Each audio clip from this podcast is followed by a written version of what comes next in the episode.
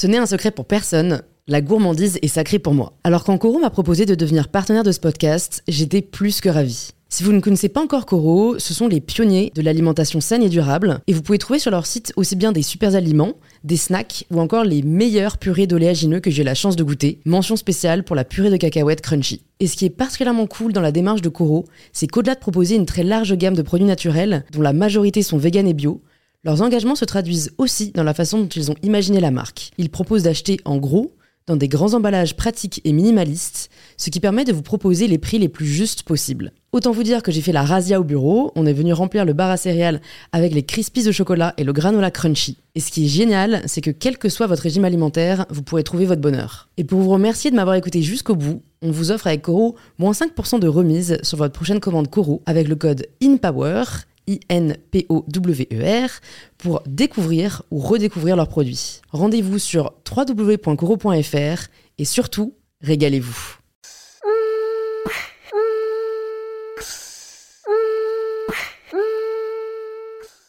Bonjour à tous et bienvenue sur In Power, le podcast qui vous aide à prendre le pouvoir.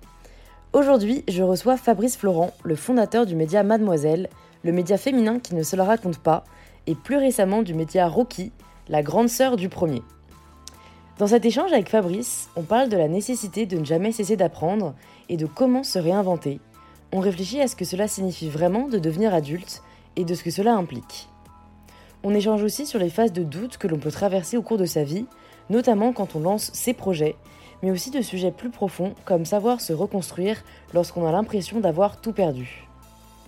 Merci beaucoup pour vos retours, notes et commentaires sur le podcast qui me font très plaisir comme celui de Valentine laissé la semaine dernière sur Apple Podcast. Ce podcast est vraiment génial et je pèse mes mots. Chaque épisode est meilleur que le précédent. Merci Louise pour ces conversations qui mêlent expérience et rêve. Parfois je me sens comme en panne et tes mots relancent quelque chose en moi. Ça me fait vraiment très plaisir, merci à tous ceux qui prennent le temps de laisser un petit 5 étoiles sur l'application que vous êtes en train d'utiliser, ainsi qu'un commentaire car c'est peut-être le vôtre que je lirai la semaine prochaine et on se retrouve tout de suite pour le tout nouvel épisode d'InPower.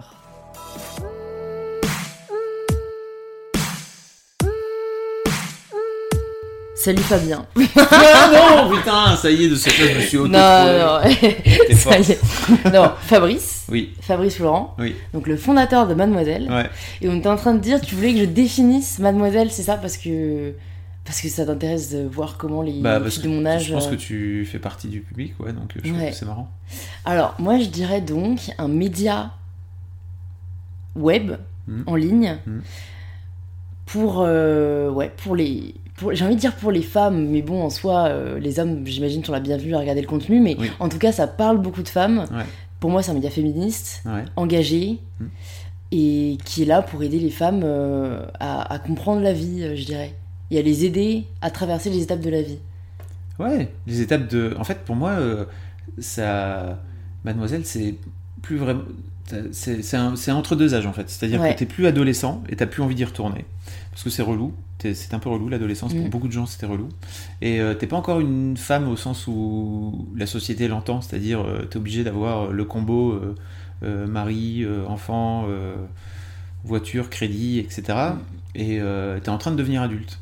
Et c'est une période qui est cool parce qu'il se passe plein de choses. Mm. Il se passe plein de premières fois. Il y a, t'expérimentes plein de trucs. T'es en train de définir euh, l'adulte que tu vas devenir. Et en fait, quand je l'ai lancé en 2005, il n'y avait vraiment pas de, de médias qui s'adressaient spécifiquement à ce, à ce public-là. Quoi. Donc quand je l'ai lancé en 2005, t'avais 8 ans. Ouais. C'est chaud, hein Ouais, c'est chaud. Voilà. Ouais, ouais, ouais. Mais du coup, ça, ça vit bien, quoi. Oui C'est toujours pas mort, donc c'est toujours bien. Ouais, c'est c'est- c'est déjà. Je crois que c'est quoi? C'est 75% des startups qui meurent avant. Ah, je sais Cinq pas. ans Ah, euh, en fait, d'une manière générale, les, Ouais, les boîtes, c'est pas forcément les startups, mais c'est les PME. ouais, Euh, je pense qu'il y en a 3 sur 4 qui meurent avant 3 ans. ok. C'est un peu le. C'est un peu le, le- le- la stat, quoi. Euh, ok. Et du coup, et du coup qu'est-ce qui t'a donné envie? Oui, tu m'as dit le, le fait que t'aies réalisé que personne ne parlait de ce sujet-là et que pour toi, ça te semblait important de Ouais. d'en parler J'ai bossé pour Pimki en fait. D'accord. Avant, euh, avant de monter Mademoiselle, j'ai bossé là-bas. Je suis rentré, j'étais stagiaire. euh, J'avais 20 ans. Et en fait, c'était marrant parce qu'ils y connaissaient rien du tout à l'internet à l'époque. Ils m'avaient demandé de faire le site internet pendant, pendant pendant mon stage Ouais. de licence, bac plus 3 à l'époque. Ouais. T'étais codeur de formation ou pas du tout? Non, non, moi je suis communicant. Ok. Euh, Enfin, j'ai fait des stades, des, des stades, j'ai fait des, des études d'in- d'information et de communication très généraliste où euh, il y avait à la fois euh, des, des- comment dire des trucs de enfin des des cours euh, de journalisme, des cours de psychologie sociale, des cours de sémiologie, de linguistique, euh, mais aussi des cours de communication. Et, et en fait, je trouvais, j'ai toujours eu moi cette, j'ai découvert Internet un peu plus tôt quand j'avais, j'avais quoi, 17-18 ans, donc 80 95, c'était il y a- il y a fort longtemps. C'était vraiment les tout débuts d'Internet et j'ai tout de suite été captivé par ce média où je sentais que c'était facile en fait, il y avait moyen de, de publier un truc très vite. Et, Ouais. de- et j'adorais écrire à l'époque et publier des trucs. Mm. Donc j'ai assez rapidement appris euh, à coder euh, tout seul dans mon coin. J'ai acheté un j'ai acheté un ordinateur pour mes 18 ans et en fait euh, j'étais fou quoi. J'ai passé un temps fou à, à apprendre à coder du HTML, du CSS d'abord, puis après du PHP. C'était vraiment cool. Et ouais, donc euh, chez Pimki pendant 7 ans, euh, ils ont fini par m'embaucher en fait après, après mon stage parce que j'avais tout bien fait le site internet. Et ils m'ont dit euh, Bon, bah, qu'est-ce qu'on fait maintenant de ton site? J'ai fait Bah, maintenant, il faudrait le faire vivre. Ils m'ont dit Ok, mais tu voudrais continuer à le faire? Je fais Bah, pourquoi pas, mais j'ai une, j'ai une année d'études encore à faire. J'avais mon. Alors, l'équivalent de mon Master 1 à l'époque, Bac plus 4 à faire. Et ils m'ont proposé de m'embaucher à mi-temps en fait euh, pour euh, terminer mes études. Donc, c'était très cool. Et je suis Ouais. resté là-bas 7 ans D'accord. où j'ai monté leur site et je l'ai fait grandir. J'ai surtout appris tout ce que je. Alors, euh, techniquement, euh, il y avait une fille euh, super qui s'appelait Saïda qui, côté, qui, qui bossait plutôt côté Bah, informatique, si tu veux, Ouais, ouais. où elle m'avait filé euh, un de ses développeurs, en fait, euh, je sais pas s'il écoute, il s'appelle Olivier. Ce mec m'a vraiment appris plein de choses sur le dev et ça m'a permis de pouvoir monter MAD euh, tout seul. En fait, j'ai monté mon CMS tout seul. euh, Ouais. dans mon coin. quoi. J'ai passé des heures et des heures à apprendre le PHP, les bases de données, etc. etc. Donc j'ai vraiment... j'ai pas, je suis pas du tout codeur de formation, je suis plutôt un gros autodidacte, mais qui adore foutre les mains dans le cambouis et Mm, apprendre des trucs. mm, quoi. mm. C'est beau comme mentalité. Je trouve que c'est une, ouais, c'est une mentalité que j'ai adoptée malgré moi parce que moi j'étais plutôt du genre à m'énerver quand je connaissais pas quelque chose, Ah, tu ouais. vois. Et j'avais moins ce côté euh, j'adore découvrir et ne pas savoir et me tromper et devoir recommencer. Et, et je commence à prendre le pli. Mais en fait, ce que tu dis, c'est. c'est T'as raison, c'est que faut pas se mettre de barrière parce qu'on ne sait pas faire quelque chose. Il faut juste se dire que on peut tout apprendre en fait. Je pense qu'il y a vraiment très peu de choses qu'on ne peut pas Je vais un peu faire le vieux con là, mais en fait, euh, moi quand je démarre le HTML et CSS, il n'y a pas du tout de tuto en fait sur internet. Il n'y a pas YouTube, il n'y a Mhm. pas Stack Overflow, il n'y a pas euh, tous les trucs aujourd'hui qui permettent quand tu veux démarrer le, le code, euh, tu as plein de ressources. Ouais, À l'époque, l'internet euh, 95, euh, il n'y a pas, il y a quasiment rien, tu vois. ouais. Et je dis ça parce que je pense vraiment qu'aujourd'hui, quand tu veux apprendre un truc, mais ça peut être n'importe quoi, ça peut être du code, ça peut être de la guitare, ça peut être du piano. Euh, ma fille, là, on lui file des cours de piano, euh, Mhm. elle, a- elle a 10 ans, tu vois, et là, elle a compris qu'en fait, elle pouvait découvrir, des, elle avait, il y avait des tutos piano sur YouTube, Bah ouais. et elle est en train d'apprendre la musique d'Harry Potter toute seule, quoi, tu Oh, vois. Arrête Bah oui. Tu sais que je saoule tout le monde pour me jouer la musique d'Harry Potter au piano dès que je les rencontre. C'est-à-dire, dès que je fais une soirée, s'il y a un piano et que quelqu'un joue, je fais Est-ce que tu sais jouer la musique d'Harry Potter? Et tu sais qu'on me répond 9 fois sur 10 non. Bah voilà. Alors Une c'est- déception c'est ultime. super simple pourtant. Ben ouais, et ils ont pas eu la démarche comme, Bah voilà. euh, comme on parle. C'est un signe. Mm. Et du coup, est-ce que toi, t'apprends des choses là en ce moment? Euh, ah oui, oh là là. C'est en fait euh, monter sa boîte et parce que et, je suis pas, je, je me considère pas comme patron en fait. Moi, je me considère vraiment comme un entrepreneur, c'est-à-dire j'ai vraiment c'est très dur de réussir à garder au bout de 13 ans cette mentalité de- Mm. d'entrepreneur Mm. euh, et de réussir de pas juste tomber dans le truc de la gestion et de juste faire grandir ta boîte et de la gérer ouais. j'aime beaucoup cet aspect de changement et de bouger et d'apprendre des trucs. Donc là, on est en train de monter le magazine euh, après Mademoiselle, qui va s'appeler Rocky. D'accord, ah, j'avais lu Madame. Voilà, ben en fait, on l'a, je l'ai teasé en fait en l'appelant euh, Ouais. Projet Madame, tu vois. D'accord. C'était un peu le- son nom de code.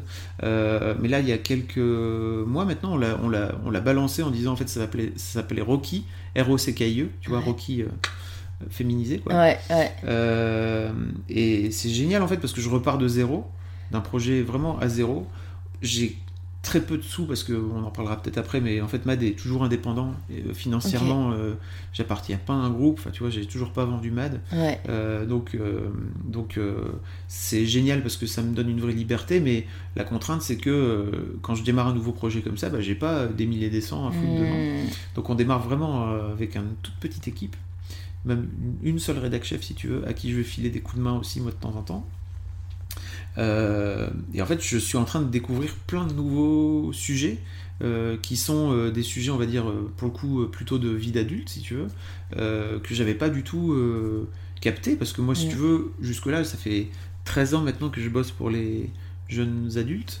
Et là, en fait, la vie d'adulte, alors même si je l'ai testé parce que j'ai 41 ans maintenant, donc je vois un peu, mais je découvre des nouveaux trucs. Quoi. Donc par exemple, il y a des femmes qui ont la trouille de mourir sur une table d'accouchement aujourd'hui, encore en 2018. Et ça a l'air d'être extrêmement fréquent. Ouais, ouais, bah maintenant que t'en parles, euh, moi j'ai peur de ça. Enfin, je sais pas, je me réveille pas tous les jours en me disant Oui. euh, j'ai peur de mourir en accouchant, mais mais euh, mais j'ai pas hâte de ce moment, tu vois. Ouais, c'est fou, je, je, je pensais pas. Parce que ma femme, elle a vécu un truc très serein en fait, même si elle a pas passé un super moment, si tu veux. Ouais.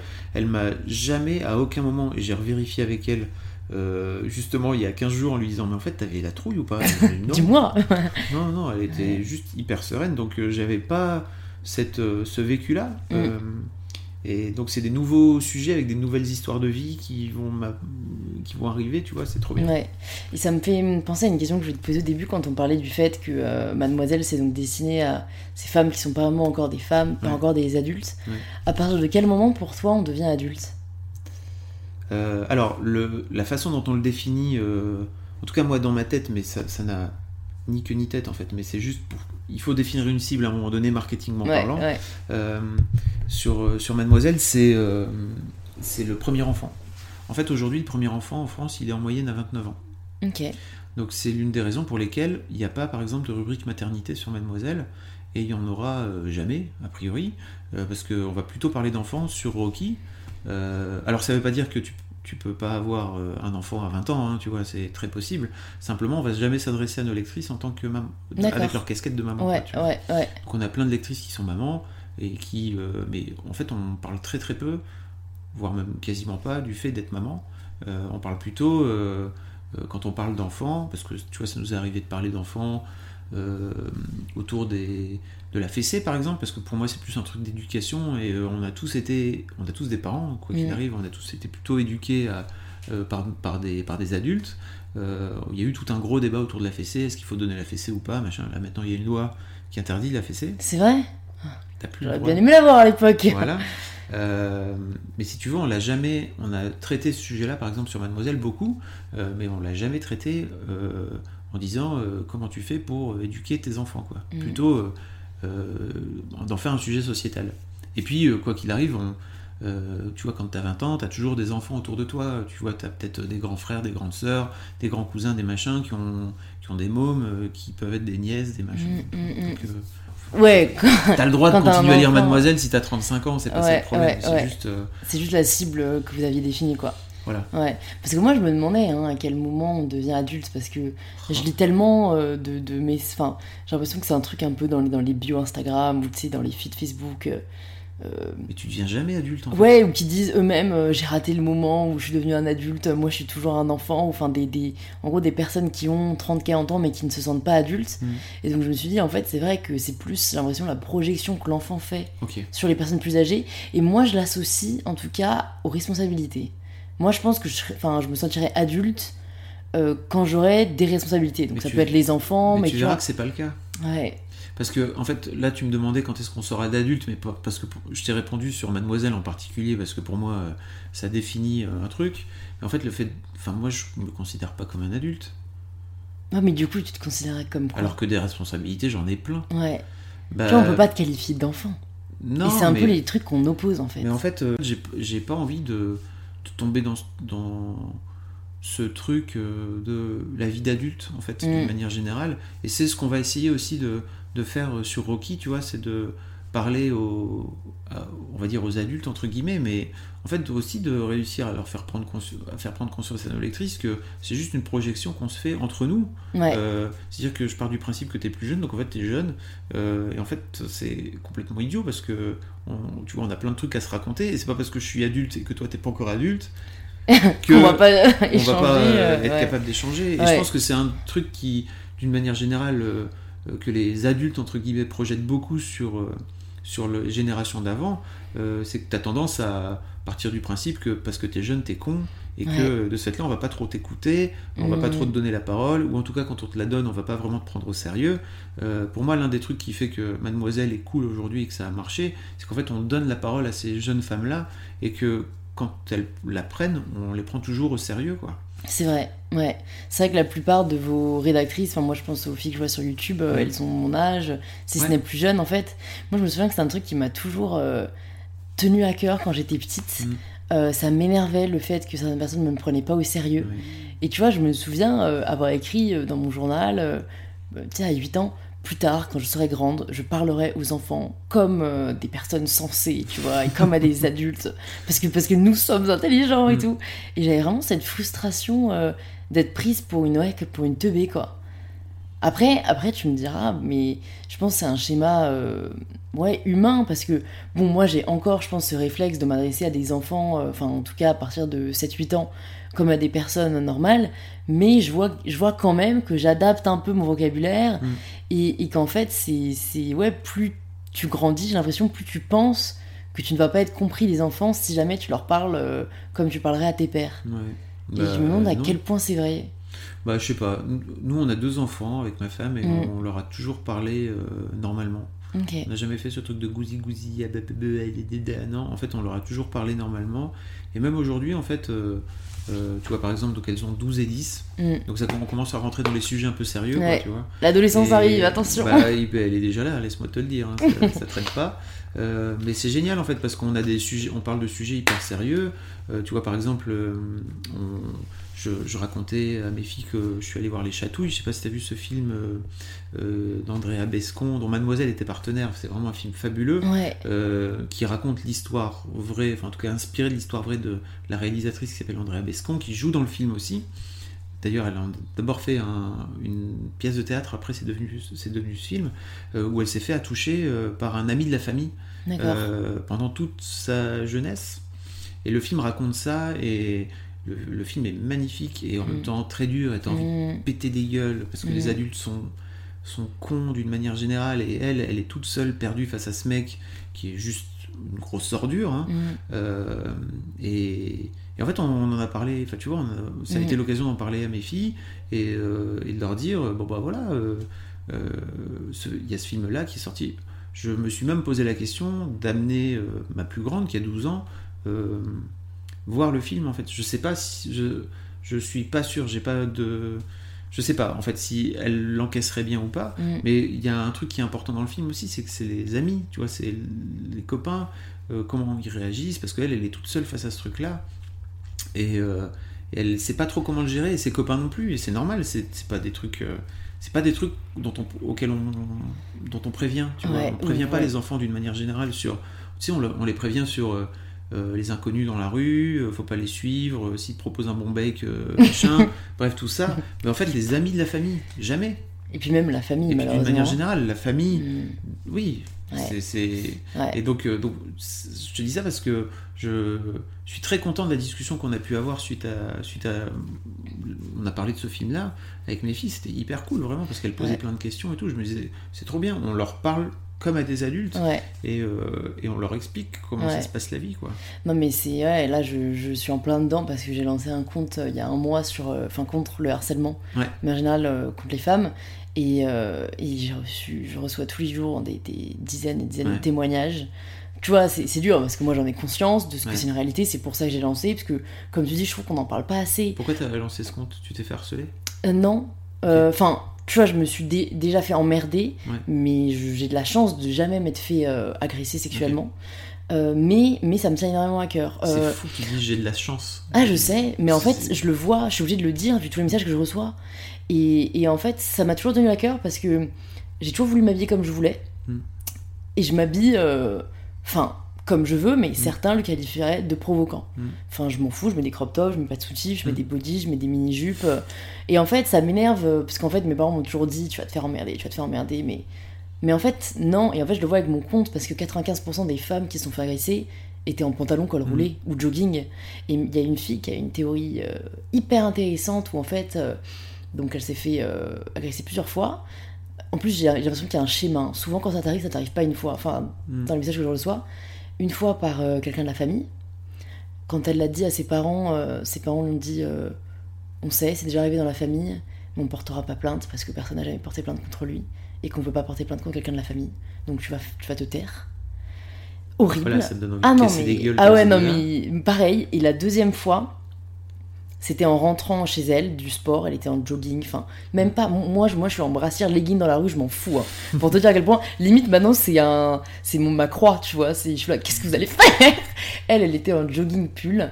Elle se fait violer euh, sous une allée. Oh Euh, là.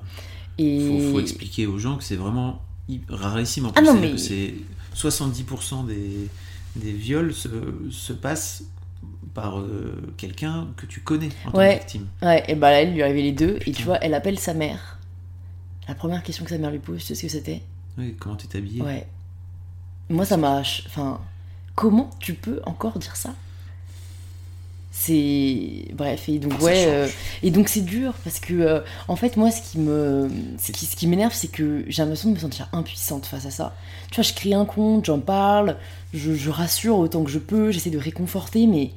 Mais je me sens encore impuissante. Et puis, J'ai l'impression qu'il y a. ce qui est génial, c'est que la parole se libère. C'est-à-dire que tu crées un compte, il y a eu MeToo auparavant. Enfin, tu vois, pour moi, il y a ce vrai truc de euh, du fait que les femmes ont pris conscience qu'en fait, elles n'étaient pas toutes seules à vivre ce truc-là et qu'en fait, c'était pas de leur faute et qu'elles étaient des victimes. Mm. En fait, quand on vient t'emmerder euh, dans la rue et que t'as des amis ou ta famille qui viennent te dire ouais mais en fait tu l'as bien cherché, c'est plus normal. Mm. Et je pense que, en tout cas, j'essaie de voir le verre à moitié plein moi, Ouais. en permanence parce que sinon, euh, Ouais, tu sur Mademoiselle, balle, on hein. en reçoit beaucoup, tu vois, aussi des, Mm. des messages et des, et des témoignages, etc. Euh, si t'arrives pas à voir le truc qui avance, euh, tu finis par, par te jeter par la fenêtre. quoi. Ouais, ouais. Alors c'est dû, et en fait je suis pas en train de dire que tout est réglé, que c'est génial, hein. c'est juste que je vois par rapport à il y a 5 ans, la libération de la parole, je pense que ça permet de faire grandir, ça va permettre, et puis n'oublions pas l'éducation aussi, tu vois, Ouais. l'éducation des jeunes femmes, enfin, l'éducation des petites filles, l'éducation des petits garçons, Mm. je pense que, enfin, en tout cas j'espère que ça va finir aussi par redescendre et de la façon dont on va élever nous nos propres enfants. quoi. Ouais, ouais. C'est vrai que moi, je me demande vraiment par quoi ça va passer, quoi. Est-ce que. Ouais, j'ai l'impression que le terreau, c'est l'éducation. Mais d'un côté, l'éducation, ça maîtrise pas tout. Enfin, moi, quand je vois que j'ai retenu en soi. Enfin, j'ai- je me suis détachée énormément de l'éducation que j'ai reçue. Oui, Pour les des- bonnes raisons, mais certains valeurs. peuvent le faire pour les mauvaises, tu vois. En fait, je pense que quand on t'apprend le consentement dès le plus jeune âge, Ouais, et ça passe ça. par un truc tout bête qui est depuis les jeux de- d'enfants, si tu veux, ou quand euh, tu es en train de jouer avec ta soeur ou ton frère, en fait, euh, t'en as un des deux qui dit arrête, euh, c'est relou parce que j'ai plus envie, ou alors euh, tu chatouilles et en fait, il y a un moment où arrête, ça me fait trop rire, machin. ouais. En fait, déjà de base, dire en fait, quand t'as- elle a dit non, c'est non, ou il a dit non, c'est non, ouais. c'est une très bonne façon d'éduquer. Pour moi, ça te fait rentrer au plus profond de toi ce- ce- cette- la valeur du consentement qui est pour moi la, la clé de, bah, de- globalement du respect de l'autre. Ouais, c'est vrai. Fais Ouais, pas vrai, à quelque chose quelqu'un qui euh, fais pas à quelqu'un quel- voilà qu'on voudrait pas qu'on Ouais, voudrait pas sans, sans que tu sans que tu lui sans qu'il t'ait dit explicitement ouais c'est cool. ouais. C'est vrai, c'est Ou vrai. quand tu te dis non c'est non. Voilà. Ouais, ouais. Je pense que ça vient du fait qu'on est dans, ouais, on est un peu dans une époque de défiance, quoi. Ah tu penses? Ben, je pense, euh, enfin moi personnellement, euh, le non m'a rarement arrêté. Mais pourtant, je comprends la notion de consentement, mais en fait, je veux jamais lâcher l'affaire, tu vois. Mais ça dépend de quoi tu, de quel nom tu parles. Ouais, ouais, mais euh, enfin, ce que tu dis quand même, et t'as raison, c'est qu'on devrait apprendre que non veut dire non. Parce Moi, ça me fait, réfléchir parce que, Si c'est un nom de moi, défi quand on me dit non- c'est un, c'est un nom qui est intéressant. Ouais, bah merci de me le dire parce que ça a été le combat de mon enfance. Ouais, parce que me prendre moi, des noms sans explication, tu vois, Ouais. ça m'a toujours révolté. Non, je te parle de quand tu vas venir euh, euh, imposer quelque chose à quelqu'un et qui te- cette personne te dit non, Ouais. d'une manière générale. Mm, mm. Après, si c'est euh, tiens, j'ai envie de sortir, machin, et en fait tes parents ils te disent non, et qu'en fait tu finis par le faire toi-même parce que tu te dis, après tout, l'autorité, ça va deux secondes. Mm. Euh, je pense que c'est un nom qui est intéressant et qui vaut la peine d'être exploré. Mm. C'est pas la même chose. hein. C'est vrai. C'est vrai, c'est pas le même consentement. et alors moi, il y a un truc qui m'intéresse, euh, que j'ai entendu dans, dans le podcast que tu avais fait déjà euh, avec Antonin Archer, Ouais. c'est que tu es avec ta femme depuis que vous êtes adolescent. Oh là là. Ouais. Ouais, La nuit des temps. c'est dingue ça. Moi, tu vois, ça, ça me fait encore croire à l'amour. Ah, Et ouais, ouais, et je me dis, euh, n'existe pas, tu sais, l'amour. en fait, si ta femme écoute. non, mais en fait, euh, enfin, je sais pas ce que tu ce que entends par amour, mais qu'est-ce que qu'est-ce que tu allais me poser Bah non, mais en fait, j'allais- te demander si. euh, tu vois, enfin vraiment en termes, euh, toi, de ressenti, est-ce que t'avais déjà pensé à, à aller voir ailleurs? Est-ce que c'est dur aujourd'hui de tenir une relation aussi longtemps? Est-ce que tu crois à l'amour euh, unique et durable? Parce y a. C'est marrant, sur d'autres podcasts, j'entendais au contraire des, des personnes qui disaient euh, Ben, nous, avec euh, notre copain, on a décidé euh, que oui, on pouvait aller voir ailleurs parce que on sépare le sexe de l'amour. Mhm. Enfin, tu vois, j'entends des. J'ai l'impression que l'amour devient très poliforme et Mm. qu'on sort énormément du, du contexte et du, de la structure euh, super euh, euh, archétype quoi qu'il y avait il y a déjà euh, 50-100 ans. Ouais. Donc euh, c'était juste pour avoir ton avis sur le sujet où, où vous devenez un peu l'exception en fait? Non, mais en fait, pour moi, l'une des clés de notre longévité, entre guillemets, c'est qu'on a toujours parlé de notre éventuelle séparation. C'est-à-dire que ça n'a jamais été un tabou pour nous euh, de se dire qu'un jour, peut-être, on arriverait au bout de notre histoire et que ça serait pas très grave. Et que euh, plutôt que de vouloir à tout prix continuer une histoire qui pourrait pas marcher, tu vois, en tout Mhm. cas qui serait un peu bancale ou boiteuse, euh, on préférait se séparer et de se dire bon bah en fait c'était trop bien et euh, on s'est beaucoup aimé et on a fait deux enfants qui sont super et trop cool euh, mais en fait là on n'y arrive plus en fait c'est c'est c'est intéressant enfin pour moi ça fait partie de, de l'un des trucs qui fait qu'aujourd'hui on est encore euh, serein ensemble et qu'on est bien Ouais. c'est qu'on est capable de se dire ça et qu'on est capable de se l'entendre et de se le et de et, et de le remettre en enfin tu vois de remettre en cause et en question notre notre relation en permanence quoi. Euh, après euh, comment dire j'y mets assez enfin je pense que quand t'es pas dedans tu peux avoir une, une idée très romantique de euh, oh mon dieu une relation et c'est trop beau tu vois c'était comme quand bah, à l'époque euh, Johnny Depp et Vanessa Paradis étaient Ouais. séparés je pense euh, Ouais, ouais, après quand on sait ce que a fait Johnny Depp ouais, voilà clairement. euh, mais à l'époque, je me souviens que sur Mademoiselle, les meufs de l'équipe, elles étaient là, Ah, putain, en fait, sans doute ça veut dire que l'amour n'existe pas, etc. Enfin, tu vois, il y a un- je pense que on projette des choses sur des couples qui sont parfois euh, un poil plus loin que ce qui se passe vraiment au sein de leur couple. Euh, et surtout, on ne sait jamais ce qui se passe au sein des couples. C'est-à-dire que tu as des couples qui peuvent projeter une image euh, hyper, euh, euh, comment dire, parfaite de l'extérieur, etc. Et qu'en fait, au- quand ils se retrouvent tous les deux, ils se parlent pas. Ouais. Tu vois, ou ils ont rien à se raconter, ou alors ils se détestent, ou Mm. euh, machin. Euh, tu sais jamais vraiment ce qui se passe au sein de leur couple, ou alors voire même qu'ils se trompent l'un l'autre, si tu veux. Mm. Euh, nous, on a une règle de base, en fait, c'est juste de se dire les choses et de se les dire de la façon, euh, parfois, la dure vérité, et c'est pas grave, ça fait partie du. Ça fait partie de notre contrat, en fait, tous les deux. Euh, et, et voilà, c'est ce qui fait, je pense qu'on est encore, euh, Ouais. on est encore là aujourd'hui, quoi. Et on en parlait un peu off podcast, même si on a quasiment tout enregistré, Ouais. euh, que du coup elle allait à Lille avec tes filles. Ouais. Quand est-ce qu'elles se sont installées là-bas et qu'est-ce qui a fait Alors que... moi, je suis lillois. Toi t'es Lillois, Ouais. ok. Moi, je suis lillois de base, et en fait, Ouais. j'ai monté Mademoiselle à Lille. Ouais, Euh, et au bout de 6 ans, euh, je me suis rendu compte que ça servait vraiment à rien d'avoir des bureaux à Lille. En fait, je faisais des allers-retours à Paris une fois par semaine pour voir, euh, avoir des rendez-vous de business, euh, faire des tournages, etc. Parce qu'à l'époque, je faisais des vidéos de Mad aussi euh, sur la chaîne YouTube. Ouais. faut, faut, faut passer que les mains dans le cambouis comme t'as c'est dit. les mains hein. dans le cambouis, voilà. Euh, et je me suis rendu compte que vraiment j'étais en train de tourner un peu en rond à Lille et que s'il n'y a aucun média national euh, en dehors de Paris, c'est peut-être qu'il y a une raison en fait, c'est que euh, bah, la France est un pays euh, ultra centralisé Ouais. où si t'es pas à Paris et quand t'as un truc d'envergure nationale, en tout cas dans les médias, c'est très compliqué. Donc, donc au bout de ouais, c'est ça, 6 ans ou 7 ans, j'ai fini par bah, aller voir ma femme en lui disant en fait j'ai ce projet là, je sais pas ce que t'en penses, ça voudrait dire que je j'irai vivre là-bas la semaine et que euh, en gros euh, bah, alors le truc compliqué c'est que elle elle a monté son agence immobilière il y a 15 ans de ça maintenant donc encore avant mademoiselle euh, dans le quartier où on vit à Lille. Et moi je lui ai jamais demandé de, de d'arrêter son agence parce que l'un des gros bises, l'un des gros trucs qui fait que l'agence tourne, c'est que tu finis par connaître vraiment tout le monde dans le quartier, parce qu'en plus c'est vraiment hyper quartier si tu veux comme Ouais, truc. ouais. Euh, donc elle connaît plein de gens, elle connaît tout le monde dans le quartier, et euh, de lui venir lui dire en fait euh, il faudrait revendre ton agence et arrêter parce que moi je suis monté, enfin je suis à Paris, ça serait, ça serait un peu injuste et salaud. Donc, donc je lui en ai même jamais parlé. On a une grande maison en plus à Lille qui fait que je pense que si on la vendait à Paris, on aurait euh, un petit appart de 50 ou de 60 mètres carrés. Euh, et en fait, c'est elle au départ, euh, pendant les premiers mois où j'étais euh, où j'étais à Paris, euh, quand elle venait, elle faisait un peu le tour des agences pour voir un petit peu.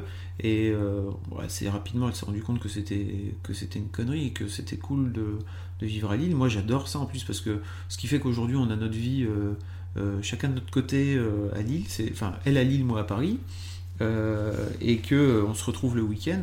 Et toutes les, toutes les semaines, on se quitte et on se retrouve.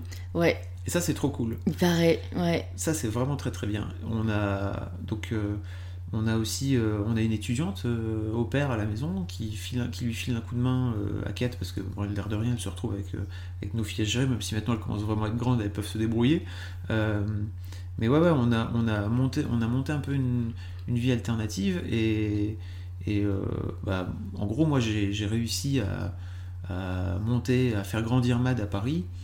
Euh, en fait, ça a été un peu compliqué pour moi parce qu'au départ, je culpabilisais de me dire je vais quitter mes filles. Tu sais, tout ce truc de je les vois plus pendant la semaine, je peux pas aller leur faire un bisou le soir et tout, c'est un peu relou. Et au départ, vraiment, je pense que je suis resté plus longtemps que ce que j'aurais voulu à Lille, juste parce que bon, elles étaient petites, elles avaient 6 ou 7 ans euh, et, et 4-5, tu vois, quand, Mm. quand je suis parti. Euh, et c'était un peu dur pour moi de, de, de quitter au départ. Et puis après, je me suis assez rapidement dit, mais en fait, euh, quoi qu'il arrive, euh, elles vont finir par euh, me chier dans les bottes arrivé à l'adolescence.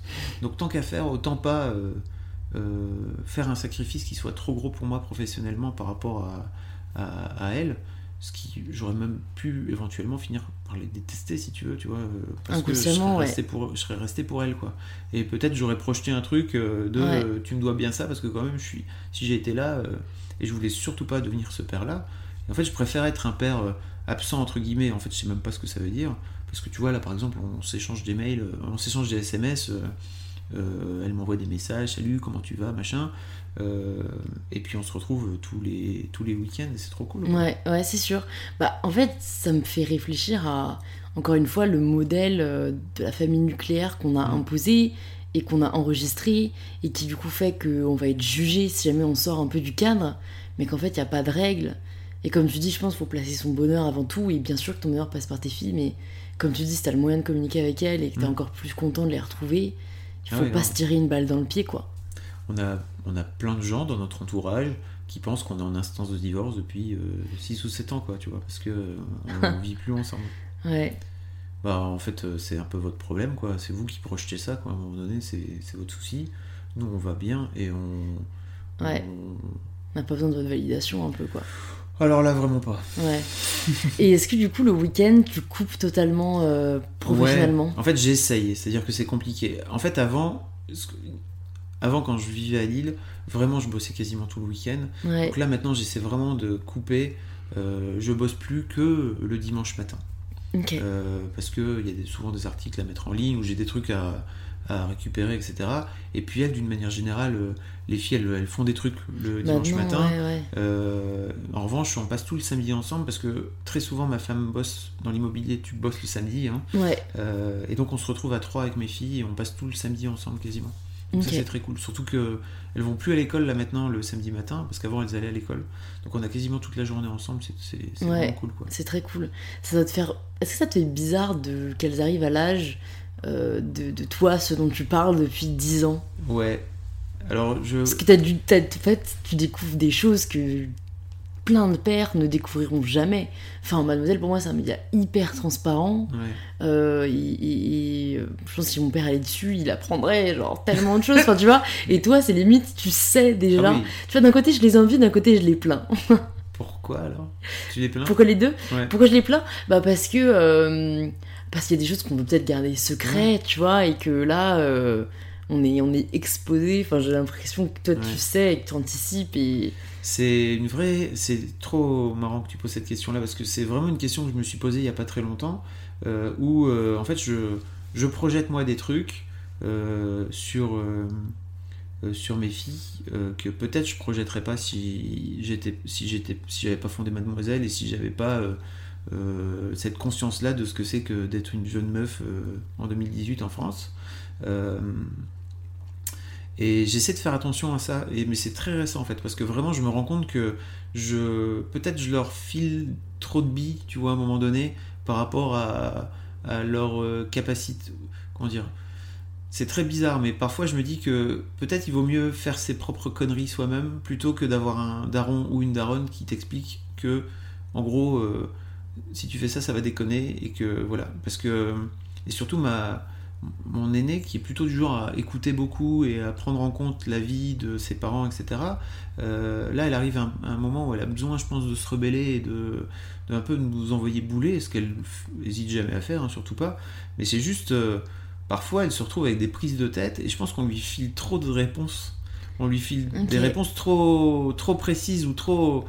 Trop guidé quoi. trop guidée et sans lui dire ce qu'il faut qu'elle doit faire si tu veux parce que c'est pas du tout l'idée euh, je pense qu'on lui file trop de billes Ok. et, Je vois ce que tu veux dire. et, euh, je pense qu'il faudrait peut-être qu'on lui en file un peu moins et qu'on lui dise en fait tu vois euh, peut-être tu vo- voilà la situation voilà comment ça peut t'éclairer voilà les clés et en fait peut-être pas tiens en fait cette clé là elle te sert à ouvrir telle porte cette clé là te sert à ouvrir telle porte ce qu'aujourd'hui peut-être on fait Mm.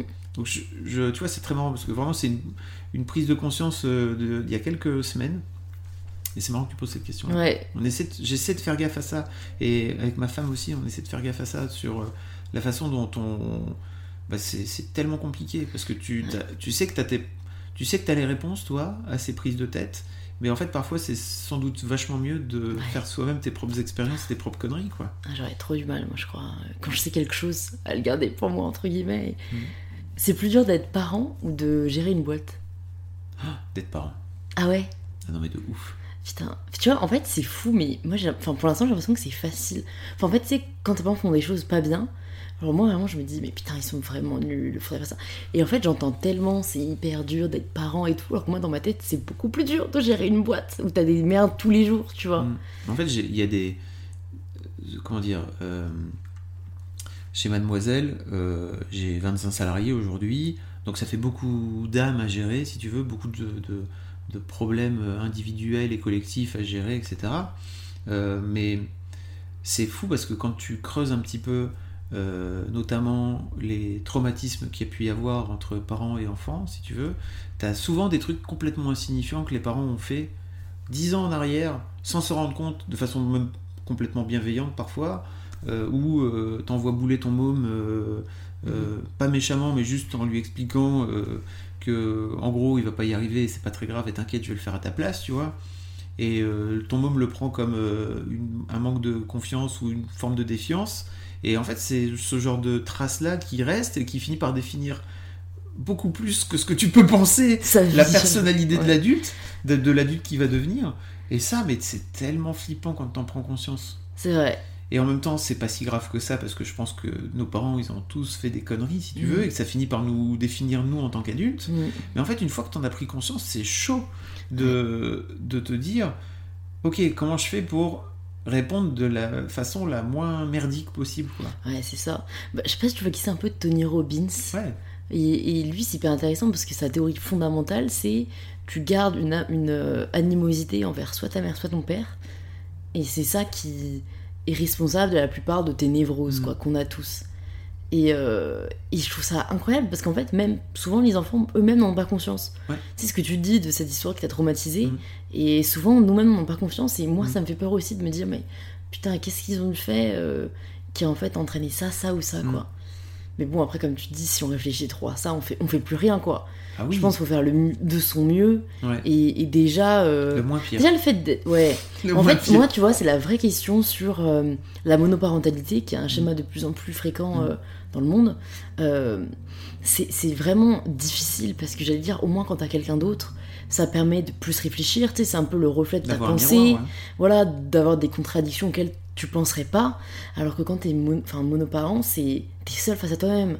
Moi, je le vois, j'ai hyper, enfin, j'ai énormément, énormément de mal à faire des choix par moi-même. J'ai juste besoin de consulter, pas qu'on choisisse pour moi, mais d'avoir des avis Ouais. pour réaliser certaines choses. Et je me dis, mais vraiment, chapeau bas, et, et, et- même, mais comment on pourrait faire pour aider les personnes quoi, qui élèvent un enfant seul? Ouais, C'est vrai, c'est une vraie question. Ouais. Parce Et tu vois, c'est le genre en de questions qu'on va creuser croquis. Quoi. Ah C'est- ouais, et- C'est clair. et C'est ouais, vrai que c'est des questions. Enfin, j'ai j'ai ma sœur en fait qui est divorcée aujourd'hui et effectivement, je la vois, euh, je la vois galérer en fait et bah, notamment elle a un, un- un garçon qui est ado maintenant et en fait euh, elle, elle, elle en chie en fait parce que son- elle, elle voit très bien que son son fiston euh, il a il, il manque d'une figure paternelle ou tu vois il manque d'un truc et euh, en fait elle est pas capable elle forcément de lui donner quoi, Mm, donc c'est un peu mm, mm, compliqué. mm.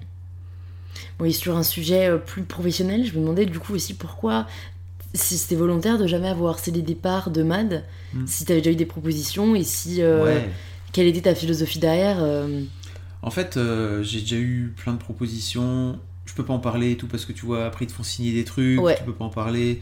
Mais en gros, de grands groupes médias, aujourd'hui, Matt, c'est le seul site indépendant qui est dans le top 10 d'audience euh, des, des sites féminins. Quoi. Ok. Donc, euh, donc voilà, forcément, il y a plein de, il y a plein de groupes qui m'ont, qui m'ont appelé à un moment.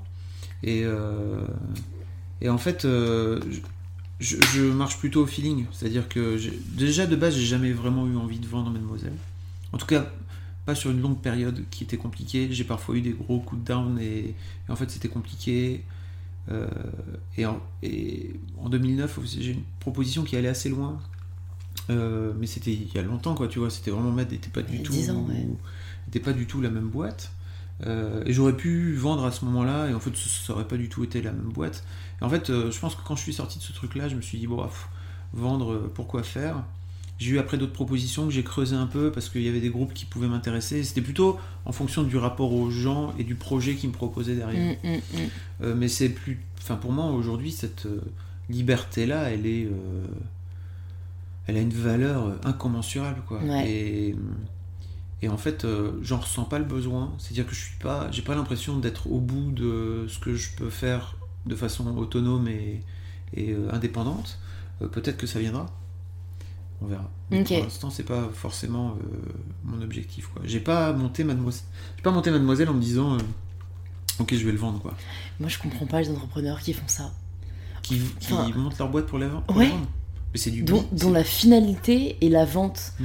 Enfin, pour moi, quand t'es entrepreneur, c'est un métier qui est très difficile, enfin, comme beaucoup de métiers, mais où vraiment tu dois mettre ton âme dedans. Mm. Et pour moi, si jamais c'est pas quelque chose que tu te réveilles le matin en ayant envie de faire, et limite que tu l'aurais fait, même si tu gagnais pas d'argent pour ça, parce que c'est c'est un besoin, euh, c'est quoi le mot viscéral Ouais. euh, et, et je sais pas comment tu peux y arriver. Alors tu parles bien, tu parles pas des entrepreneurs qui par exemple arrivent au bout d'une d'une phase et qui finissent par vendre parce qu'ils se disent ok je vais pas réussir à aller plus loin sur C'est le ça, marché. c'est ça. Je- ça. Ça, je- j'entends. Ouais. Alors moi, j'ai déjà du coup interviewé pas mal d'entrepreneurs Ouais. qui me disaient, euh, voilà, si jamais, enfin, on est arrivé à un stade, on pouvait plus se déployer, on pouvait plus développer, ça devenait frustrant. On a pris des actionnaires, voilà, dans la boîte pour, pour se déployer. C'est ça, ça, je peux comprendre. Enfin, maintenant, je comprends. Alors qu'au tout début, même pour moi, c'était mais, mais tu t'es vendu. Enfin, pourquoi tu voulais pas continuer à être En fait, j'ai compris que être vendu, enfin, vendre sa boîte, ça ne voulait pas dire euh, arrêter ce que tu fais. C'est qu'on peut rester Au bien sûr à la tête, tu vois. euh, Et puis ça t'ouvre des. ça t'ouvre d'autres portes, carrément.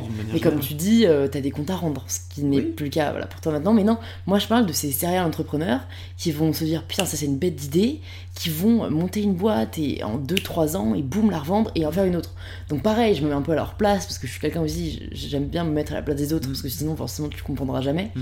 Et en fait, je pense que c'est l'adrénaline, euh, l'idée de se dire Ouais. euh, où est-ce que je vais réussir à emmener cette idée et, et que c'est une finalité pour eux de se dire ça a marché, j'ai réussi à la vendre à temps, tu vois. Ouais, mais je pense qu'il y, a des- il y a des mecs qui, ou des meufs d'ailleurs qui sont juste faits pour lancer des boîtes. Et gérer une boîte, c'est pas du tout le, le, le même truc, quoi. Vrai. Donc il faut, euh, tu le lances, ton projet, ça dure un an, deux ans, trois ans, et en fait ton objectif c'est de finir par réussir à capitaliser sur, sur le temps que tu as passé, sur l'énergie que tu as passé, et de la vendre. Et, euh, et après tu en sors, tu y restes encore éventuellement euh, quelques temps et tout, tu finis par en sortir, et, et en fait pour moi c'est juste pas du tout la même approche, mais il n'y en a pas une qui est moins bonne que l'autre, hein. Ouais. Je, je- peut-être que j'aurais vendu Mad plus tôt. Tu vois, il y a eu des circonstances à un moment donné qui font que j'aurais pu vendre et que ça a fini par pas se faire pour plein de raisons. Euh, et, je, et en fait, euh, euh, pour moi, je pense que je- quoi qu'il arrive, ce qui compte, c'est que c'est que ton projet, enfin ton ta vie en tant qu'entrepreneur, ça soit juste un truc de ok, en fait, je me lève le matin et j'ai envie encore de le faire. Ouais. Si tu Ouais. si tu finis par rester à, ta- à la tête de ta boîte juste parce qu'en fait euh, c'est ta boîte et que tu es un peu enfermé dedans, parce que Mm. c'est parfois des cas qui peuvent arriver, tu vois, Mm. où t'as- t'arrives pas à le vendre et tu sais pas comment t'en sortir et que tu t'as plus envie d'y être et tu as envie de changer de projet. euh, ça, ça pour moi c'est vachement plus compliqué. Donc l'important c'est juste de s'écouter soi et Ouais. de se dire ok c'est quoi c'est quoi qui vraiment qui me fait triper quoi. Et tu t'es déjà réveillé comme ça en n'ayant plus trop envie de le ouais. faire? Bah, En Ouais. 13 ans ouais il y a eu des que je cycles. me hein. dis, ouais. Euh, ça a jamais été très très long en fait, mais il y a eu des moments où, en fait c'était plus compliqué que d'autres. Il y a eu, euh, y a eu le crash boursier en 2008 euh, qui a été super compliqué, qui nous a, alors Mad était pas une grosse boîte à l'époque, mais qui nous a vraiment séché toutes les campagnes de pub. et en fait je me suis dit bah peut-être que je vais fermer. Il y a, ouais, ouais, il y a eu des moments, il y a eu des moments très très compliqués euh, Mm. à gérer, mais ça fait partie de la vie de, la vie des boîtes. ouais. Ouais. Et comment est-ce que tu les gères? Est-ce que tu, du coup, euh, adoptes la stratégie de la patience en, en voyant si ça va passer? Est-ce que tu te fais un peu la méthode Couille euh, en te persuadant que ça va aller? Mm. Est-ce que tu en parles euh, Tu vois? En fait, au bout d'un moment, souvent ce que j'ai l'habitude de faire maintenant, c'est que je pars pendant 2-3 jours tout seul et euh, le temps de tout poser à plat quand ça va pas. Et je pense que c'est une bonne façon de d'être seul avec toi-même et justement t'as pas t'es juste centré sur toi en disant ok c'est quoi que je veux au fond vraiment? Mm. et pas en d'enlever toutes les contraintes que tu peux avoir euh, qui sont euh, les bah, t'es- payer tes salariés euh, faire en sorte que tu as monté un truc qui aujourd'hui vaut quelque chose Mm, mm. et que tu as cette marque là tu as plein de lectrices derrière qui attendent etc c'est plutôt ok c'est quoi le c'est quoi mon envie fondamentale et de faire un peu d'introspection quoi, pendant ce moment là Est-ce que tu as déjà fait une méditation silencieuse de ouf Une retraite là de. Ouais en fait je suis parti pendant une semaine en Inde Ok. euh, où j'ai fait un stage de méditation et, et une, une cure d'Ayurveda, Ah ouais. de méthode enfin, de, de pas. médecine ayurvédique. C'était trop Ouais. bien. vraiment. Parce que j'ai l'impression que c'est le seul. Enfin, le seul. Que c'est le vrai moyen de, comme tu dis, savoir fondamentalement euh, ce que tu veux dans la vie ou qui tu es. Ah ouais. Enfin, de ce que j'ai entendu, hein, parce que moi, j'ai jamais fait, C'était mais. pas, une, pas méditation en silence, j'ai fait une journée de silence et déjà c'était super dur. Mais Ouais. en fait, quand tu parles de silence, c'est tu ne parles pas, bien sûr, tu ne tu n'écris rien, tu n'écoutes rien, tu restes seul avec toi-même et tu ne regardes pas les gens. Tu restes centré sur toi-même. C'est, un ouais. vraiment une expérience de fou. hein. Et j'ai cru voir qu'il y avait des il y a, des, il y a des, des stages avec des semaines complètes. Mais oui, parce que moi, ce que j'ai lu, en tout cas, c'est que la durée optimale, c'est environ 4-5 jours. Ouais. Parce que le premier, tu deviens fou. Mm. Le deuxième, tu essaies de gérer ta frustration. Mm. Le troisième, t'abandonnes. Et le quatrième, t'es apaisé. Et la personne expliquait que c'était un peu comme de la terre, qu'il fallait gratter, gratter, Ouais. gratter pour arriver à la racine, tu vois. Et c'est pour ça que je me dis un jour, comment t'as fait pour juste pas euh, casser des trucs, quoi. Parce que moi, je. Je pense que c'est trop tôt, tu vois, je suis pas prête. Ouais. Mais, Il y a un mais- moment pour tout, en fait. Ouais. Et ça Mais- t'a aidé, toi euh, D'avoir, Enfin, est-ce que- pété que des trucs. tu- Non, mais tu cherchais quoi, en fait, en allant. euh, En, En Inde, euh. En Inde. Bah, je sais pas si tu as suivi cette histoire, mais en fait, j'ai été victime d'un, hmm, d'un, tentative d'assassinat professionnel sur, euh, Ouais. sur Twitter où il y a des gens qui. Un compte anonyme qui est sorti euh, anonymement pour publier des témoignages anonymes qui expliquaient que euh, j'harcelais moralement, moralement, sexuellement mes employés, que je virais les femmes enceintes, que j'obligeais les meufs à mettre leurs seins sur internet, que je les que je, que je les obligeais à faire le ménage euh, et que en fait je les regardais faire. Enfin bon bref, des tas de trucs euh, Mmh. fous quoi. Euh, et en fait donc ça c'était en septembre 2016. Euh, j'ai pris ça dans la gueule mais d'une façon, d'une violence inouïe quoi. J'ai fini, j'ai fini par aller. D'abord, j'ai d'abord fait je vais bien, tout va bien. Donc Ouais, j'ai un peu fait le déni total, si Ouais. tu veux, euh, en me rendant compte, en me rendant pas compte en fait que j'étais vraiment mort de l'intérieur en fait et que j'étais, pété complètement de l'intérieur, mais juste, j'avais pas à ce moment-là pas du tout relié euh, mon cerveau à mes émotions, à ce qui se passait dans mon bide. Ouais. Euh, j'ai fait une thérapie après avec une psy fantastique qui m'a vraiment pour le coup sauvé la vie. Et en fait, euh, cette psy-là m'a incité à me mettre à la méditation en fait. Et, et en fait, la finalité, donc ça c'était septembre, euh, cette histoire de, de Mademoiselle, c'est arrivé en septembre 2016. Pendant 4 mois, il s'est passé des trucs, je sais pas ce qui s'est passé. C'est-à-dire que j'étais euh, dans un. Je me suis prostré, dans, je voulais pas me barrer si tu veux, j'avais qu'une envie en fait, c'était de me barrer le plus loin possible. Euh, plus parler à personne, etc. Mais en fait, euh, je pouvais pas faire ça. Quoi, Ouais, tu tu vois, passais et- pour les mille coupables, voilà, au-delà de ça, même par rapport à mes, à mes, à mes équipes, Mhm. qui ont toujours été hyper supportives. hein. Vraiment, le lendemain, euh, on avait eu, on a eu un- une réunion. En fait, moi, j'étais dans un état où je leur ai dit. Alors voilà, vraiment, c'est le moment de me dire parce que était capable euh, de dire des trucs, d'éviter des conflits. De, voilà, j'ai démarré maths quand j'avais 28 ans. J'étais un, un gamin, quoi. Euh, en revanche, je- euh, donc j'ai fait des erreurs, mais en revanche, il y a un truc dont je suis sûr, c'est que je suis toujours bienveillant avec les gens que j'embauche.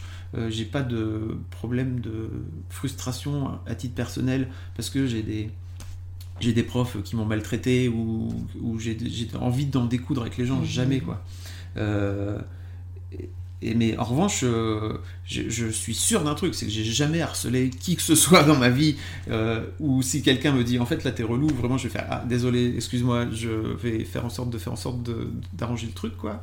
Euh, donc je, je ai pris toute mon équipe euh, à part en leur disant mais, si c'est le moment ou jamais de me dire s'il y a un truc quoi. Parce que si j'ai mal agi avec vous dites-le moi maintenant me le sortez pas six mois dans Twitter quoi. Ouais. et en fait euh, vraiment l'intégralité de l'équipe a été hyper supportive à l'époque Euh, trop trop cool vraiment c'était heureusement qu'elles étaient là en fait parce que ça, ça aurait été compliqué Euh, et en fait je me suis foutu juste dans un coin dans- le bureau de Mad euh, où euh, on m'a amené dans des réunions, dans des... je sais pas, je me souviens plus du tout pendant Ouais. 4 mois de ce qui s'est passé. J'ai un trou noir, j'ai 4 mois de. Je sais plus. J'ai des flashs de. Mhm. J'ai dit des trucs, machin, je sais plus. T'es dans le pilote automatique, quoi. Ouais.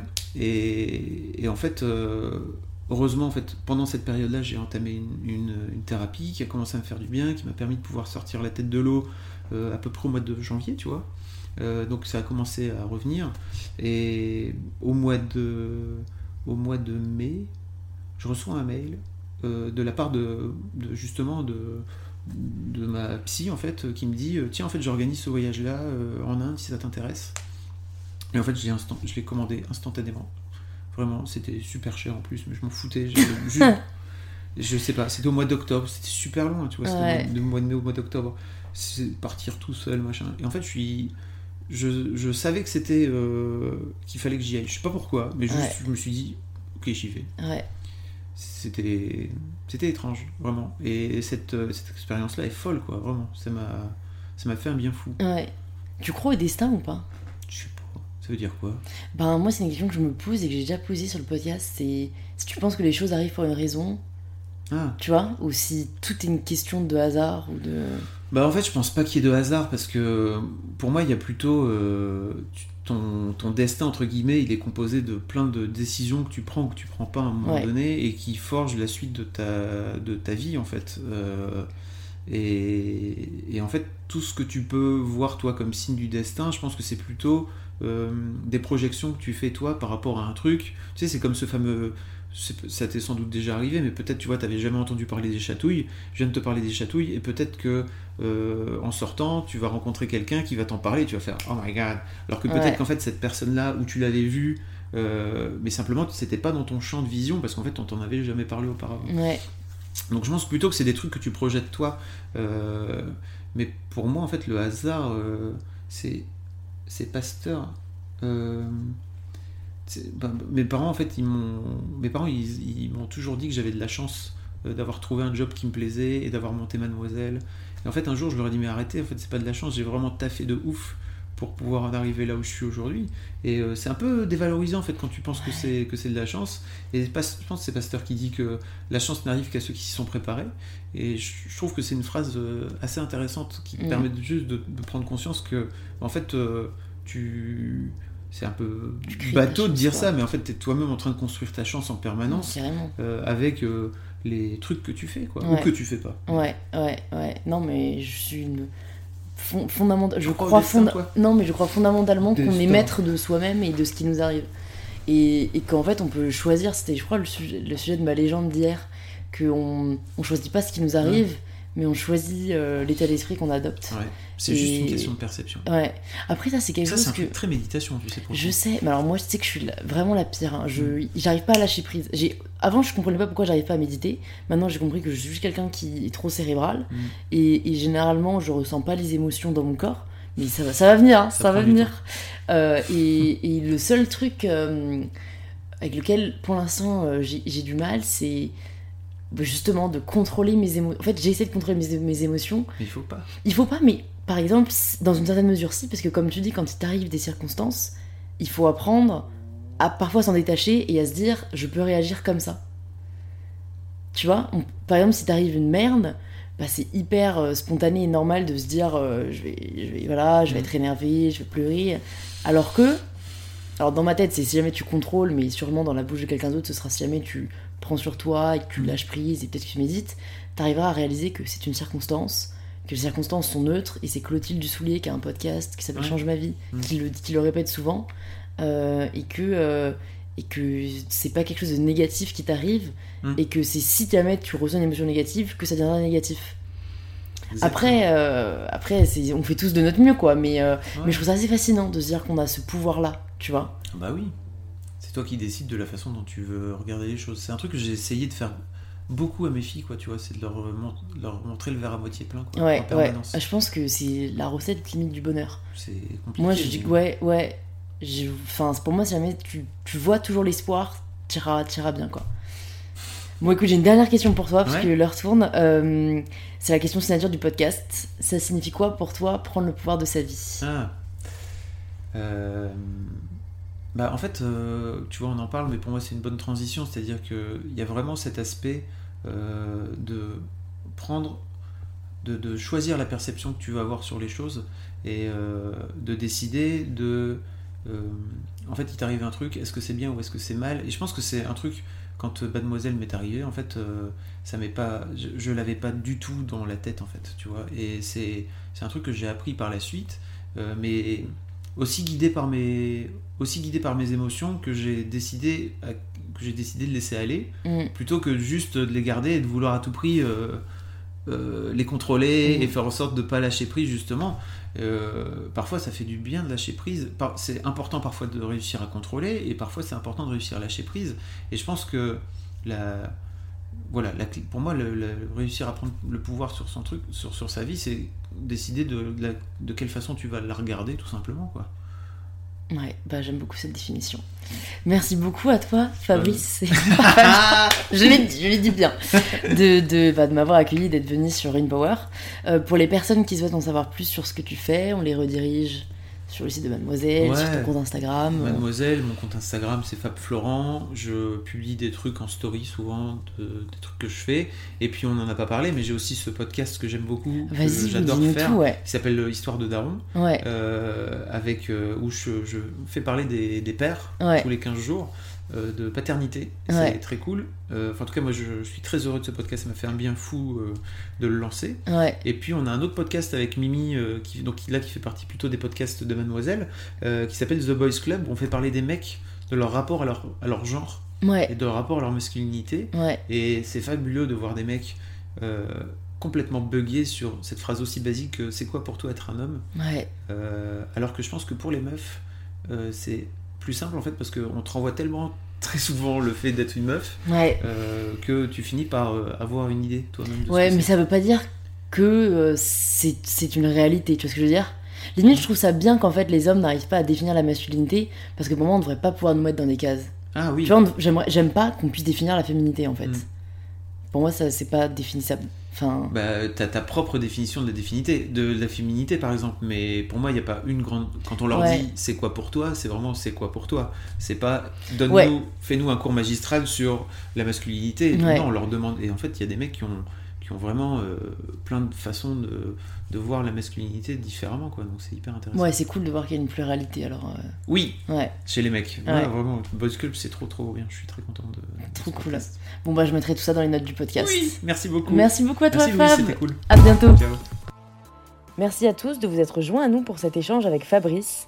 S'il vous a plu, n'oubliez pas de vous abonner pour ne pas rater les prochains épisodes et de le partager sur les réseaux sociaux pour que je puisse les reposter. Et on se retrouve la semaine prochaine pour le tout nouvel épisode d'InPower. Power.